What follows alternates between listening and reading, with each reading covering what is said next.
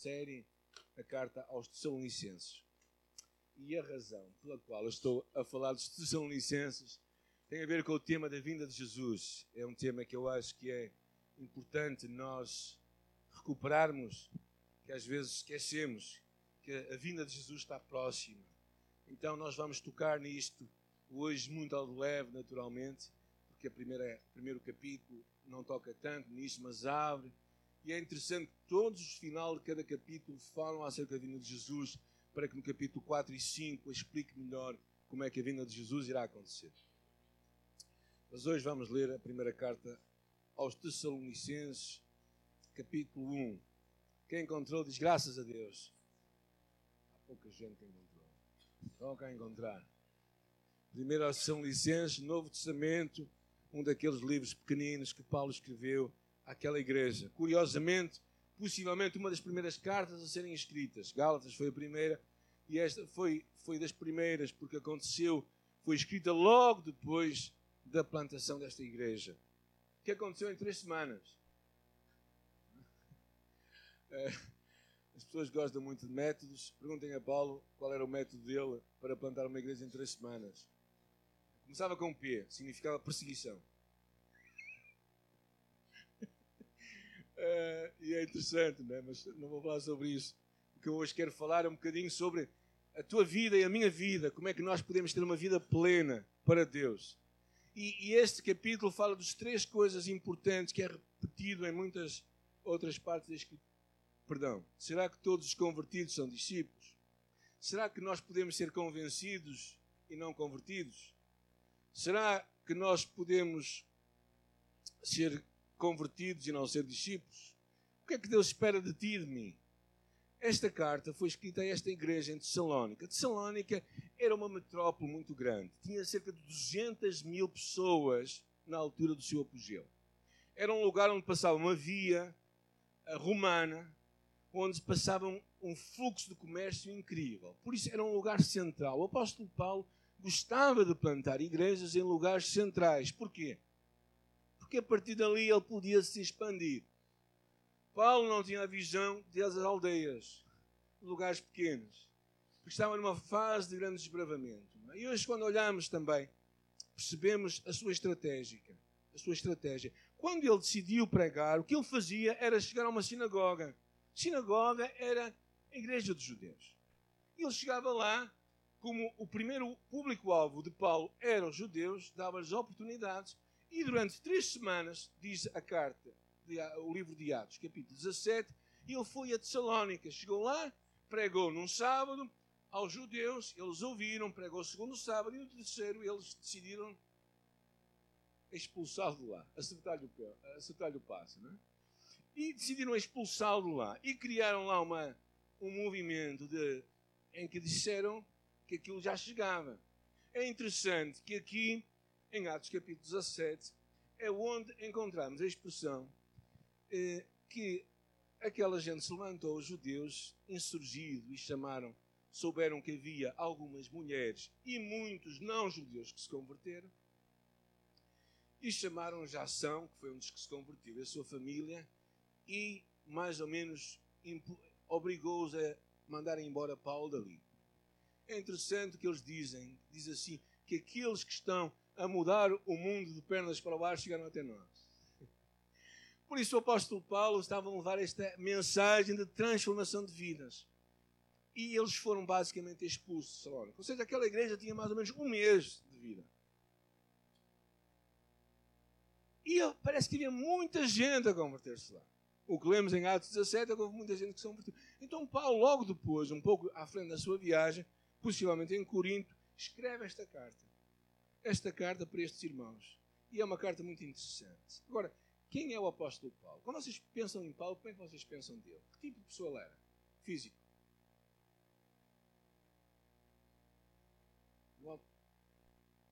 Ah, ele está a dizer isto porque já leu. Porque realmente os historiadores daquela altura dizem que ele era baixinho, careca, com nariz bicudo. E ele próprio se descreve como uma pessoa com fraquezas. E algumas expressões acontecem que diz que ele tinha medos e por isso não avançava. A nossa imagem normal do apóstolo Paulo é que era um homem alto, forte e resoluto, mas não. Era um homem com medos, como todos nós temos. E Deus o usou de uma forma impressionante na plantação de muitas igrejas e no movimento missionário único. Por que é que eu digo isto? Ah, tu não és careca nem eu, ok? Eu ainda tenho algum cabelo. Talvez tenhas algumas entradas, como eu. Mas não importa quem tu és, como tu estás, Deus pode te usar a ti. Ah, e para fazer uma obra que só Ele pode fazer. Porque a obra é de Deus. Nós simplesmente somos marcas disso. Quando Paulo escreveu esta igreja, vamos ler a passagem, capítulo 1, um capítulo pequeno, diz Paulo, Silvano e Timóteo, à igreja dos Tessalonicenses em Deus Pai e Nosso Senhor Jesus Cristo. Graça e paz a vós outros. Damos sempre graças a Deus por todos vós, mencionando-vos nas nossas orações e sem cessar, recordando-vos diante do nosso Deus e Pai da operosidade da vossa fé, abnegação do vosso amor e firmeza da vossa esperança no nosso Senhor Jesus Cristo. Reconhecendo, irmãos, amados de Deus, a vossa eleição. Porque o nosso Evangelho não chegou até vós somente em palavra, mas sobretudo em poder, no Espírito Santo e em plena convicção assim como sabeis ter sido o nosso procedimento entre vós e por amor de vós. Com efeito, vos tornastes imitadores nossos e do Senhor, tendo recebido a palavra, posto que em meio de muita tribulação, com a alegria do Espírito Santo. De sorte que vos tornaste modelo para todos os crentes da Macedónia e da Acaia. Porque de vós repercutiu a palavra do Senhor não só na Macedónia e Acaia, mas também por toda a parte se divulgou a vossa fé para com Deus, a tal ponto de não termos necessidade de acrescentar coisa alguma, pois eles mesmos, no tocante a nós, proclamam que repercussão teve o nosso ingresso no vosso meio, e como deixando os ídolos os convertestes a Deus, para servir o Deus vivo e verdadeiro, e para aguardardes dos céus o seu Filho, a quem ele ressuscitou de entre os mortos, Jesus, que nos livra da ira vindoura. Que o Senhor possa nos abençoar, a Sua palavra que é bênção possa falar as nossas vidas. Amém.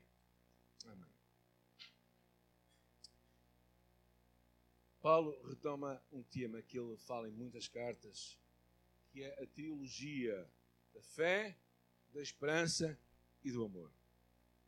Ele refere isto em outras cartas também. O que ele recorda deles é sobre estas três coisas que acho que são a marca de maturidade cristã que Deus espera ver em ti e em mim.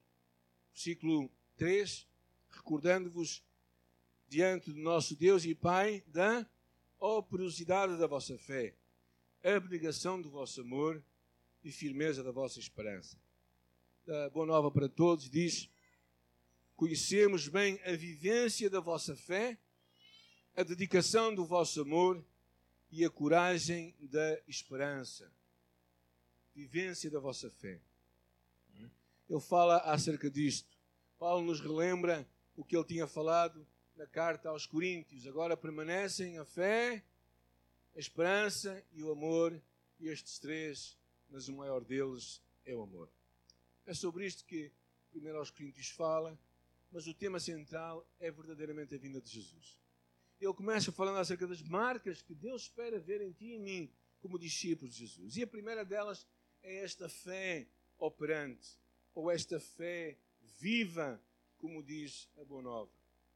Ah, eu acho interessante porque a ênfase não é somente na fé, mas a ênfase é na, que ela é viva, ao que ela está a operar, que ela está a funcionar. Ontem alguns irmãos levaram guarda-chuvas para Lisboa. Para que, é que serve um guarda-chuva? Para proteger da chuva pois alguns não operaram o guarda-chuva. Ou seja, quando falamos de fé, eu pergunto para que é que serve a fé? É isto que Paulo explica um bocadinho nos versículos seguintes. Ele fala para que é que a fé serve. A primeira coisa que ele fala que eu acho interessante, reconhecendo, irmãos, a vossa, versículo 4, 4 o que é que está lá? Eleição. A eleição de Deus. O que é a eleição de Deus? A eleição é o ato de que Deus escolhe alguns para salvar. Deus decidiu, ao criar o mundo, também criar uma série de escolhidos. E alguns estão a olhar para mim e dizer assim: e os outros não são escolhidos? Segundo a Bíblia, é muito claro esta, este ponto. A questão da eleição, vocês têm que pensar assim: toda a gente verdadeiramente está destinada à morte por causa da escolha de Adão. E Deus decidiu, entre, no meio disso tudo, escolher alguns. E ao mesmo tempo, Deus decidiu também dar a todos a oportunidade de escolher se o querem abraçar ou não. É o que eu gosto de chamar, e muitas vezes na teologia, avenidas paralelas, que é a soberania de Deus e a responsabilidade humana.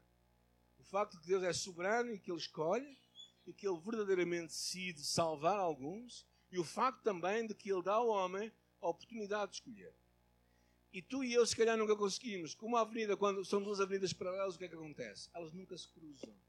Eu acho que às vezes, em alguns aspectos teológicos, há certos pensamentos que nunca se cruzam. No caso da, da soberania de Deus, de que Deus sabe quem se iria salvar e que Deus escolhe essas pessoas, mas que ao mesmo tempo também lhes dá a eles a oportunidade de escolher. Estamos a ler o livro de João, capítulo 3, percebemos isso. E a palavra em Romanos diz: Se com a tua boca confessares ao Senhor Jesus, em teu coração creres que Deus o ressuscitou dos mortos, serás salvo. Por isso a fé começa na salvação. Quando tu e eu abrimos a nossa boca e dizemos: Jesus, sê o meu Salvador e sê o meu Senhor. Ontem, no culto da tarde, 277 pessoas tomaram uma decisão destas. Ou para dedicar a sua vida a Jesus, ou para, de alguma forma, mostrar o seu compromisso com Deus. A fé que opera começa nesta altura, na nossa escolha por Jesus, em que tu escolhes Jesus. Tu percebes a tua necessidade de Deus e tu confessas que Cristo é o Senhor. Agora, ser o Senhor não é o mesmo que hoje se fala, porque a palavra Senhor está muito desgastada. Não é? Eu sou o Senhor Samuel. Ah, todos nós temos essas palavras, mas a, expressão Senhor, naquela altura, era uma expressão grega, curios, no qual os romanos não permitiam que só César podia ser chamado Senhor. Por isso Cristo nunca podia ser Senhor. E quando o apóstolo Paulo fala que Cristo é o Senhor, significa que ele tem o direito e a autoridade sobre a tua e a minha vida. Quando tu te convertes, é isto que tu fazes. Não é simplesmente uma oraçãozinha. É um compromisso. Oração transmite o desejo do teu coração. O compromisso é algo que tu sinceramente colocas na tua alma. Começa aí. Mas também vemos que a fé produz o quê? Uma vida transformada. Reparem bem o versículo 5 quando ele diz: Porque o nosso Evangelho não chegou até vós somente em palavras, mas sobretudo em poder, em plena convicção. Por isso, há uma, há uma ideia que eu acho muito interessante: esta ideia de que a fé produz transformação de vida. Ela é poderosa para mudar a nossa vida. O que é que isto significa? Significa que tu e eu não somos escravos de nenhum pecado, a menos que queiramos continuar escravos porque o Evangelho nos libertou. Se, pois, o Filho do Homem vos libertar, verdadeiramente sereis livres. Conhecereis a verdade e a verdade libertará. A ideia de transformação significa que tu não és mais prisioneiro de um passado que te aprisiona. Uma fé viva que te leva também, naquele caso concreto, a abandonar falsos ídolos. E aquela igreja realmente mostrou uma mudança incrível. Toda a gente sabia o que estava a acontecer ali. Porquê? Porque a fé muda vidas. Uma fé que somente muda doutrinas não é uma fé. Como dizemos em português, uma fé exata. Uh, ou seja, uma fé que só muda a nossa cabeça, não muda o nosso comportamento, alguma coisa está errada, porque a fé pretende mudar a nossa vida. Isso é muito claro no Evangelho. E esta igreja, é interessante a expressão que está aqui, plena convicção. O que é que eu acho interessante? Porque a convicção vê de algo racional. Nós precisamos de pessoas que compreendem o Evangelho para mudar a sua vida. O Evangelho não é somente emocional nem sentimental, mas é também racional. Nós temos que entender as mudanças que Deus quer fazer em nossa vida. Aquilo que Deus quer verdadeiramente transformar-nos. E é interessante, versículos 7 e 8. Vejam bem o que diz acerca desta igreja. De sorte que vos tornastes modelo para quem? Para toda a gente da galáxia. Aquela era uma igreja espetacular, uma igreja que estava a ver a mudança do Evangelho. Se o apóstolo Paulo escrevesse uma carta à nossa igreja, o que, é que nos diria hoje? Bem, se, se Deus escrevesse uma carta para ti, o que diria? O que é que ele diria de ti? Às vezes nós, eu eu temo que uma das dificuldades que eu vejo às vezes em alguns de nós é aquela ideia de que eu fui assim, eu sou assim, ser sempre assim. O síndrome de Gabriela. Os mais velhos sabem do que é que eu estou a falar, os mais novos, se calhar não. Só os brasileiros, se calhar. Mas Gabriela era aquela velha novela, a primeira em Portugal, na qual havia uma música que ela dizia: Eu fui sempre assim, eu sou sempre assim, vou ser sempre assim. O síndrome de Gabriela é um síndrome que acontece em muitos cristãos que, tendo conhecido Jesus, continuam presos das suas velhas formas de agir e que acham que nunca vão mudar. Paciência, eu não sou tão mau como os outros. Só sou assim. É interessante o que aquilo diz ali, versículo 8, diz, porque de vós repercutiu a palavra do Senhor. Esta palavra repercutiu é uma ideia de soar como um clarim. A mensagem, o que Deus estava a fazer naquela igreja, ouvia-se tão longe que era como uma trombeta. Mas uma coisa que nós descobrimos, por isso, nesta passagem, é que o Evangelho não é só pregado, ele é encarnado. Ele tem que viver em ti e em mim. Mas há uma imagem, eu não resisto a contar isto, que eu já contei algumas vezes. Há uma imagem interessante de umas. Quando houve a guerra com os aliados e a Alemanha, diz que numa daquelas igrejas o Cristo que lá havia perdeu as mãos. Uma bomba caiu e os braços saíram fora. E, uh, e quando eles estavam a recuperar a igreja, pensaram o que é que iriam fazer com aquela imagem. Se iriam deitá-la fora, se iriam colocar. Então decidiram deixar a imagem assim. E lá colocar algo dizendo assim: Vós sois as mãos eu acho muito interessante, porque a voz e a presença de Cristo hoje na Terra, estou eu. Mas esta ideia de confiar, eu acho, esta, ideia, esta imagem de que de que nós temos que aprender esta imagem do que é fé. Fé, este arte de aprender a confiar em Deus. Faz-me lembrar uma história que se calhar alguns de vocês já leram há muitos anos atrás, que se conta acerca de um alpinista que sempre procurava superar os seus desafios. E ele decidiu, uma dada altura, depois de muitos anos de preparação, escalar o Aconcagua, que é uma montanha que existe entre a Argentina e o Chile. E é uma montanha, um desafio, e ele decidiu fazê-lo.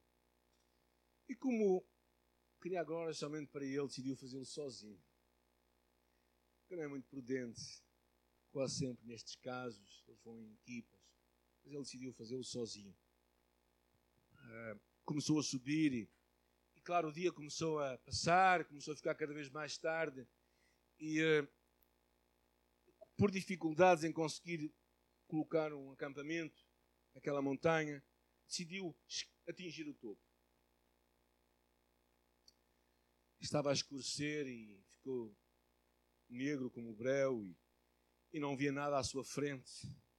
Mesmo assim, ele continuava a avançar, subindo uma parede. E quando estava a 100 metros do topo daquela montanha, escorregou e caiu. Como qualquer alpinista, havia colocado aquelas cravadas estacas de segurança para que o segurasse, caso isso acontecesse.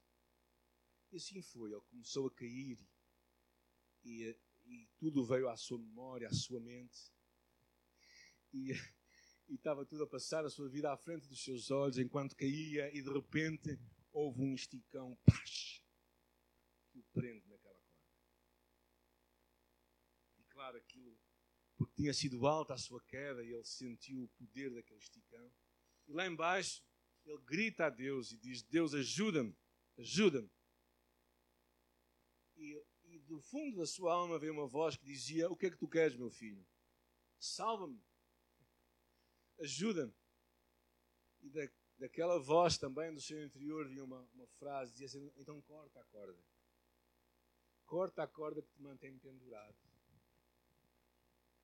E claro, ele ficou naquele momento de silêncio, a refletir naquela voz se cortava a corda, não, ele decidiu não cortar.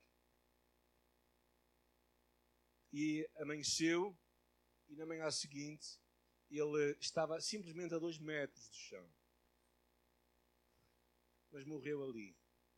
Os outros alpinistas o encontraram porque ele decidiu não soltar a corda. E naquele slide diz assim: Porque duvidaste, não crês que eu sou teu Deus e te posso salvar. Sim, Senhor, mas eu acho que a nossa maior dificuldade é sempre cortarmos a corda. Deixarmos de segurar a vida na nossa mão como se ela fosse nossa e não fosse de Deus. No fundo, fé é, é aquela expressão em que tu desistes de confiar em ti e acreditas que vale a pena confiar em Deus, a sério, no dia a dia aquela igreja, agravando tudo isto, podemos mudar para o nosso slide outra vez, agravando tudo isto, esta igreja era uma igreja que sofria muito. Sofria tanto que ela foi perseguida e passou muitas dificuldades. Então, o que nós percebemos é que esta igreja teve que aprender isto. Aprender a confiar. Não é? Aquela expressão de Pedro que eu acho muito interessante: Senhor, se és tu, manda-me ir ter contigo. E se calhar tu e eu precisamos é tantas vezes parar na nossa vida e perguntar a Deus se és tu, Senhor, manda-me ter contigo. Para começar um relacionamento, terminar um relacionamento, abraçar um projeto, deixar um projeto, para fazer uma escolha, para fazer outra, para falar com alguém, para mudar o nosso comportamento. Se és tu, Senhor, manda-me. E confiar nele aprender a confiar. Uma fé que opera, uma fé que traz transformação. Há uma história impressionante depois da, da abertura do, dos chamados países da Cortina de Ferro, que um pastor, John Horus, da Roménia, estava a compartilhar a sua fé no Canadá com um punhado de pessoas e na sua audiência ele contava a história. Dizia ele assim: durante o comunismo, muitos de nós pregámos e as pessoas chegavam ao final do culto e diziam: Decidi me tornar um cristão. E nós dizíamos sempre: É bom que te queiras tornar um cristão, mas gostaríamos de dizer que há um preço a pagar. Porque não reconsideras o que eu te digo? Porque muitas coisas podem te acontecer. Podes vir a perder muito. Mas uma alta porcentagem de pessoas decidiam avançar para um catecismo de três meses, ao final dos, quais mostravam o desejo de serem batizados. E normalmente eles diziam: É bom que te queiras tornar um cristão, mas quando tu deres o teu testemunho, possivelmente haverá informantes aqui no meio de nós, pessoas que vão informar o regime e vão anotar, anotar o teu nome. Amanhã os problemas te vão começar. Pensa no custo. Cristianismo não é fácil, não é barato. Tu podes ser humilhado, podes perder o teu emprego, podes perder os teus vizinhos, podes perder os teus filhos que estão a subir na escala social, até podes perder a tua vida. E dizia aquele homem: Deixem-me contar-vos a minha alegria. Quando olhávamos para ele, seus olhos estavam em lágrimas e eles nos disseram: Se eu perder tudo isso, menos o meu relacionamento com Jesus Cristo ainda vale a pena. Uma fé que opera produz mudanças. Eu pergunto mais vezes né, que tipo de evangelho tu e eu queremos ter. É aquele evangelho que que pega e que mete um, um penso rápido em cima das nossas feridas, ou uma solução muito rápida para os nossos problemas. Mas não é o Evangelho que pede muito de nós. É por isso que hoje vivemos tempos em que algumas igrejas enchem e outras desenchem. Mas o importante não é as pessoas, o importante é Deus e a glória de Deus. E eu acho que quando nós percebemos que o Evangelho traz estas mudanças, traz esta transformação, então nós percebemos que é o poder de Deus para salvar. Fé é tu e eu termos tido um encontro com Jesus e aprendemos a confiar nele a confiar a nossa vida a Ele. A segunda coisa que Paulo falava era, versículo 3, pensamos no 3, pessoal, não vamos sair de lá. É o quê? Um amor abnegado ou altruísta. Um amor que se dá, um amor que é corajoso, que se entrega. Ah, eu acho isto muito interessante. O amor deles para com Deus se manifestou visivelmente nas suas vidas o seu amor ao próximo. Nós percebemos isso aqui, que eles serviam a Deus. O amor de Deus exige que a nossa velha vida, é, para nós vivemos a vontade de Deus. Há tantas expressões disto. Ah, uma delas, nas palavras do Senhor Jesus Cristo, que encontramos lá no final de Mateus, mas também a palavra de Tiago, diz: Se o teu irmão ou irmã estiverem nus e com falta de alimento, cotidiano. E algum de vós disser, ide em paz, acantai-vos e fartai-vos, e não lhes derdes as coisas necessárias para o corpo, que proveito virá daí? Assim também a fé, se não tiver obras, é morta em si mesmo. O Evangelho, não temos um Evangelho social, mas o Evangelho é social. Ou seja, é impossível tu seres um bom cristão, 100%, eu garanto-te, e não teres um, um, um amor pelo teu próximo, um amor prático pelo teu próximo. Jesus claramente diz isso no sermão, no sermão profético em Mateus 25.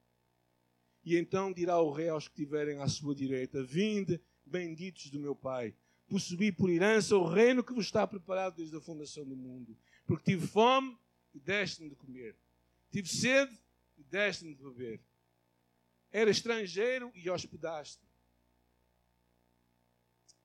Eu aqui vou fazer uma paragem. Porque algo que nós temos que aprender é estar atentos aos estrangeiros para os receber bem. Assim como nós estamos atentos aos pobres, a palavra várias vezes refere este assunto.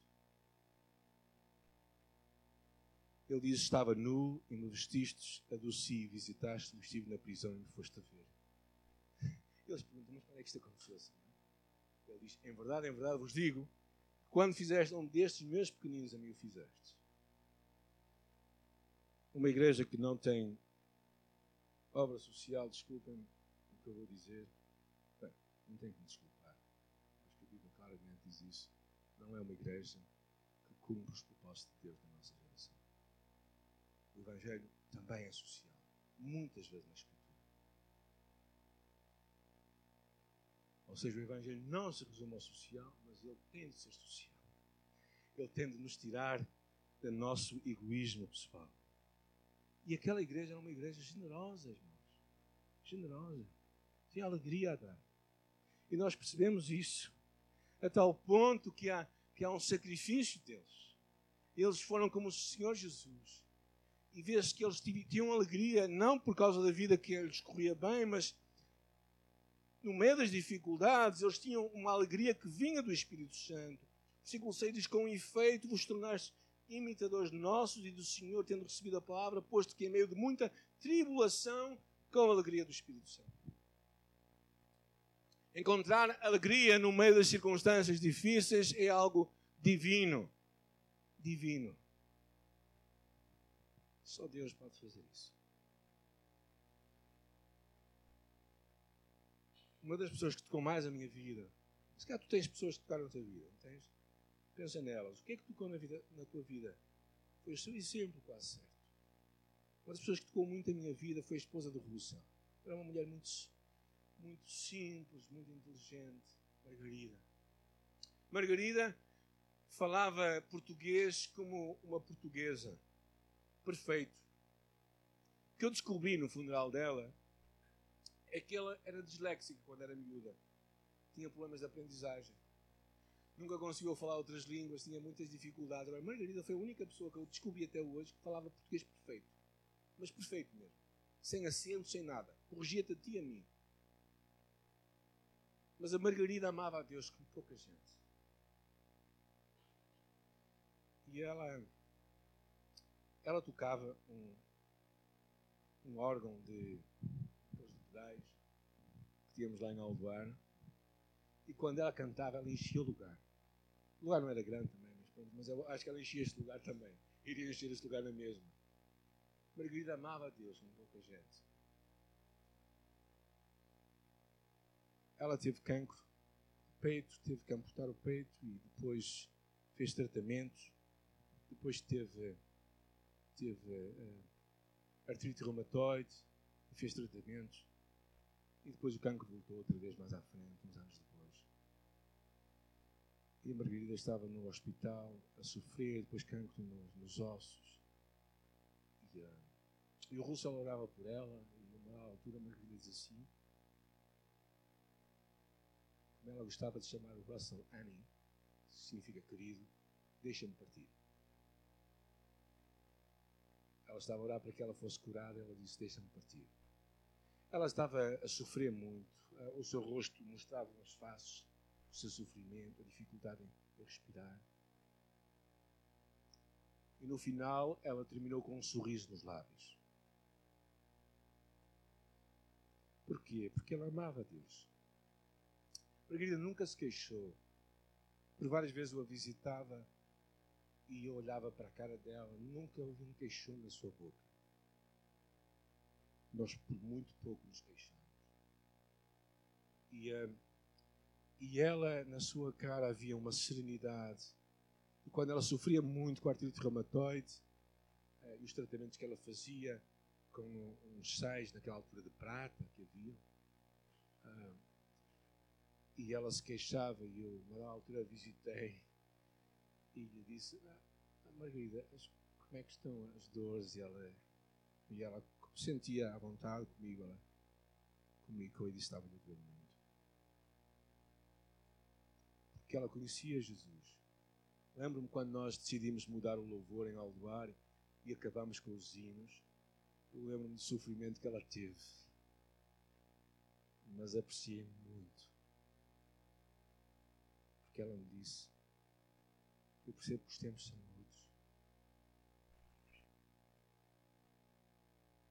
a igreja precisa de seguir noutra direção. Como ela soube se pôr de lado para que outras coisas acontecessem. Isso é divino. O sofrimento desta igreja levou também a que eles ofertassem generosamente. Fossem generosos na sua oferta encontramos o testemunho disso em 2 Coríntios capítulo 8. Ele fala, uma passagem que fala acerca da dádiva. O apóstolo Paulo cuida de escrever disso. Como vocês sabem, não há, no Novo Testamento não há muitas referências à palavra dízimo em si. Fala muito das ofertas generosas que havia e da atitude que havia. Era uma prática da igreja, eu acredito, não somente ser dizimista, mas ir muito mais além. E no capítulo 8 é muito interessante o testemunho falando desta, desta igreja e de outras igrejas. Diz assim, porque ainda que alguns que se chamam, segundo aos Coríntios capítulo 8,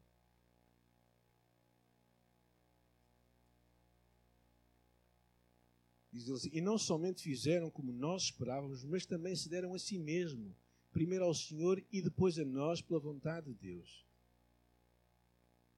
O que nos levou a recomendar a Tito que, como começou também, completasse esta graça entre vós, como, porém, em tudo, manifestou superabundância tanto de fé como da palavra.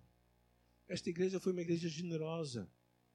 Eu acho que uma das coisas que deve permear, mesmo na prática do dízimo, que é uma prática como os irmãos sabem, da nossa igreja, mas é, vai muito além, que são as motivações. A nossa motivação ao dar nunca pode ser pela força da lei, mas tem que ser pelo amor. O nosso amor a Deus tem que superar todas as coisas. Também uma das coisas que eu aprendi ao longo da minha vida é que ao eu dar, eu exerço fé de que aquilo que eu fico vai ser suficiente para a minha vida. E Deus vai abençoar. E houve alturas na minha vida pessoal, não falo agora, possivelmente lá, agora, pronto, até posso dar mais que diz, não importa, mas, mas houve alturas na minha fé que dar aquilo que o pouco que eu tinha significava muito mais. Mas eu tinha fé que Deus ia suprir a minha necessidade. E para mim, principalmente, sempre se tornou uma questão de prioridade. Mostrar quem é primeiro na minha vida. E quando nós dizimamos, quando nós ofertamos com gratidão, nós contrariamos uma corrente do mundo em que diz que tudo que eu tenho possuo. Normalmente as pessoas são possuídas pelo que têm e não possuem. Porque a pessoa que possui consegue abrir mão e dar. A pessoa que não tem, a pessoa que é possuída, ela não consegue dar. Dois, dois semeadores tinham poucas sementes. Estavam numa, numa situação precária. Um deles decidiu com aquelas sementes cozinhar e comê-las. E o outro decidiu plantar metade delas. Sabemos o que aconteceu, não é? O que decidiu plantar teve para o futuro. O que decidiu comer ficou com a barriga cheia por um momento, mas depois tudo se foi embora. Na verdade, uma das leis do dar, uma das regras do dar que a Bíblia fala, é a lei da semeadura. Quando nós damos, nós estamos a semear. Isso é muito claro na Escritura. E esta igreja era uma igreja que vivia esta alegria do dar. Esta fé que se demonstrava em amor. Amor que levava a entregar-se a dar. E a última expressão que o apóstolo Paulo fala, qual é? Ajudem-me lá. Versículo 3. Uma corajosa esperança, diz a boa nova para toda a gente. Uma corajosa esperança. Esta igreja era uma igreja que tinha o que a movia verdadeiramente era esta esperança que vinha de uma fé em Jesus. Eles estavam firmes no meio das tribulações. A sua fé em Jesus era a base para viverem uma vida de esperança. Eh, a minha diz firmeza da vossa esperança, e algumas dizem uma corajosa esperança. Mas é interessante as expressões do, como sabem, Billy Graham morreu há poucos meses atrás. Eu achei muito interessante o comentário que ele fez um pouco antes da sua morte. Isto foi referido ontem, que eu achei muito interessante. Quando o Billy Graham estava perto, eu tinha 99 anos, e ele dizia assim: Bem, quando ouvirem falar que Billy Graham morreu, não acreditem, eu estarei mais vivo do que nunca. E se tu e eu acreditamos verdadeiramente que nós estamos aqui de passagem, que que nós vamos ver a Deus face a face, que o nosso futuro está com Jesus. Então temos todas as razões para termos esperança.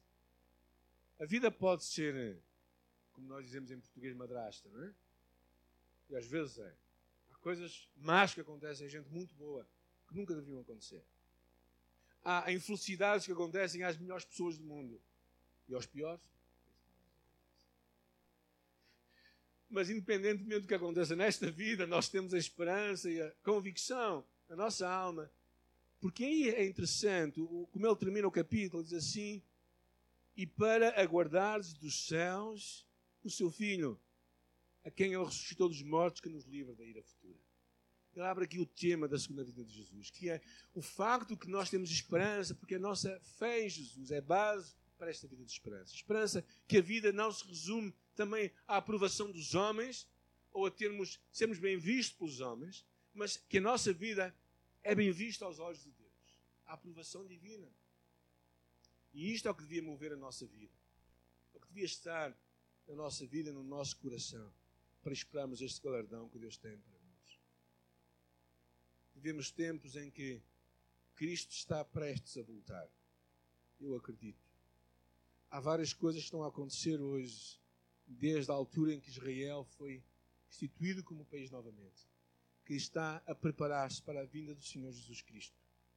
E tu e eu devemos inspirar no nosso coração esta fé na sua vida. É por causa disto que eu escolhi este, esta, esta carta. Vamos falar mais deste tema mais à frente.